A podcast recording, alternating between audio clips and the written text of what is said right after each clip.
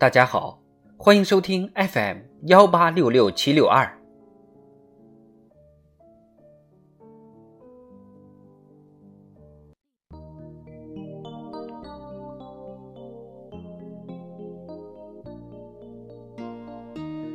庆祝中国共产党建党一百周年特别节目《中国共产党一百年大事记》，一九五三年。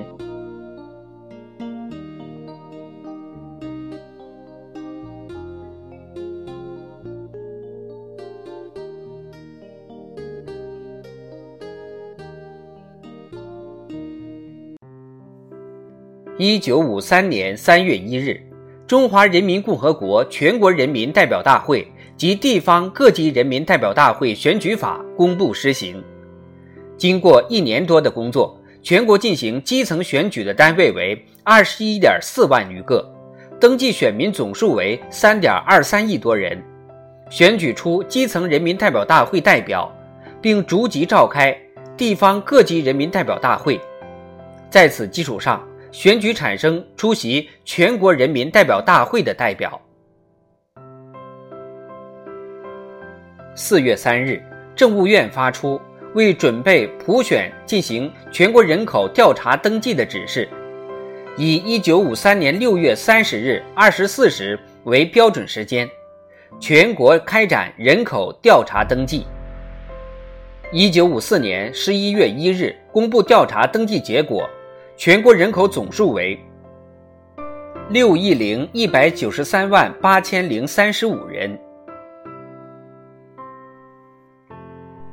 五月十五日，中苏两国政府签订《关于苏维埃社会主义共和国联盟政府援助中华人民共和国中央人民政府发展中国国民经济的协定》，规定苏联援助中国建设九十一个工业项目。加上一九五零年已确定的五十项和一九五四年增加的十五项，共一百五十六项，后多次调整，确定一百五十四项，实际施工一百五十项。因一百五十六项公布在先，仍称幺五六项工程。六月十五日，中央政治局召开会议。会议确定对资本主义工商业实行利用、限制、改造的方针。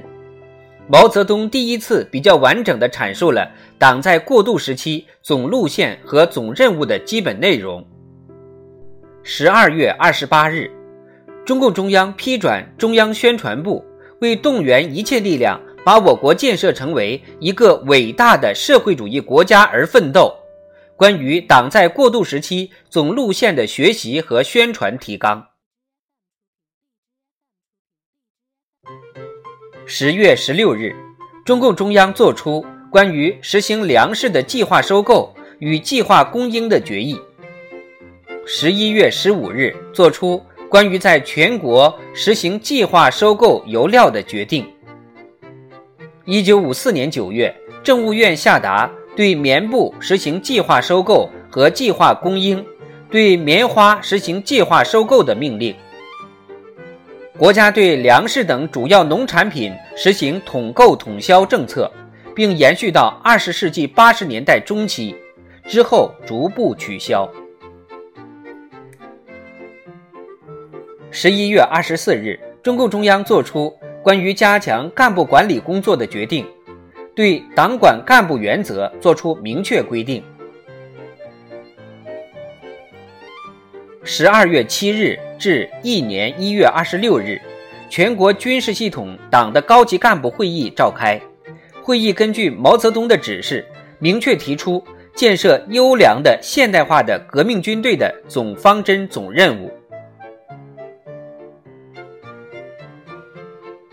十二月二十六日。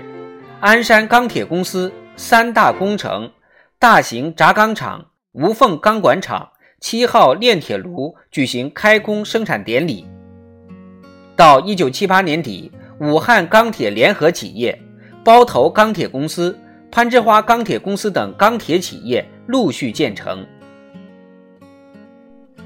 本年，全国高等学校院系调整工作基本完成。调整后的高等院校大幅度扩大招生，适应了工业化建设对专业人才的迫切需要。本年，我国开始执行发展国民经济的第一个五年计划，到二零二一年六月，共编制执行十四个五年计划规划。